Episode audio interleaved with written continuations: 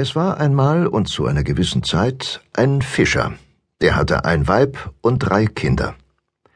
Er ging täglich auf den Fischfang, und was er fing, verkaufte er an den König.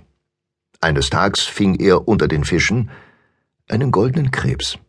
Als er zu Hause ankam, legte er die Fische in eine Schüssel, den Krebs aber tat er, weil er so schön war, oben auf den Schrank.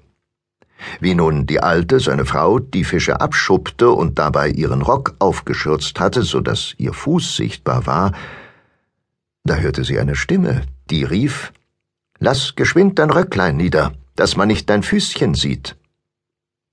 Sie sah sich um. Da bemerkte sie das kleine Ding den Krebs und sagte Sprechen kannst du, närrischer Krebs. Und nun nahm sie ihn und legte ihn in eine Schüssel. Als ihr Mann nach Hause kam, setzten sie sich zu Tische. Auf einmal hörten sie den Krebs, wie er zu ihnen sagte, Gebt mir doch auch ein bisschen. Darüber gerieten alle in Erstaunen, gaben ihm aber zu essen.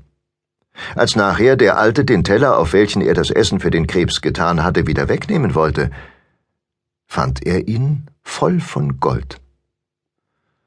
Von dem Augenblicke an liebte er den Krebs gar sehr, zumal da sich täglich das Nämliche wiederholte. Eines Tages nun sagte der Krebs zu des Fischers Frau, Geh zum König und sag ihm, ich wünschte, seine jüngste Tochter zu heiraten.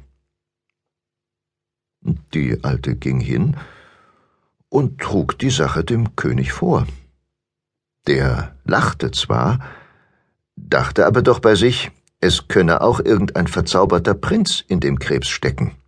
Daher sprach er zu der Fischersfrau Geh, Alte, und sag dem Krebs, ich wolle ihm meine Tochter geben, wenn morgen früh vor meinem Schlosse eine Mauer stehe, viel höher als mein Turm, und auf welcher alle Blumen der Welt blühen. Die Frau ging nach Hause und sagte das. Da gab ihr der Krebs eine goldene Rute und sprach zu ihr Geh und schlag damit an der Stelle, die der König dir bezeichnet hat, dreimal auf den Boden, und morgen früh wird die Mauer dort stehen. Das tat die Alte und ging wieder weg. Am andern Tage, als der König aufwachte, was sah er da? Das, was er angegeben hatte, vor seinen Augen. Nun ging die Alte wieder zum König und sprach zu ihm, Das, was du befohlen hattest, ist geschehen. Ja, sagte der König, aber Dennoch kann ich meine Tochter nicht hergeben, wenn nicht vor meinem Palaste ein Garten entsteht mit drei Quellen, von denen die eine Gold rieselt, die andere Diamanten und die dritte Brillanten. Da schlug die Alte wieder dreimal mit der Rute auf den Boden, und den anderen Morgen war's da.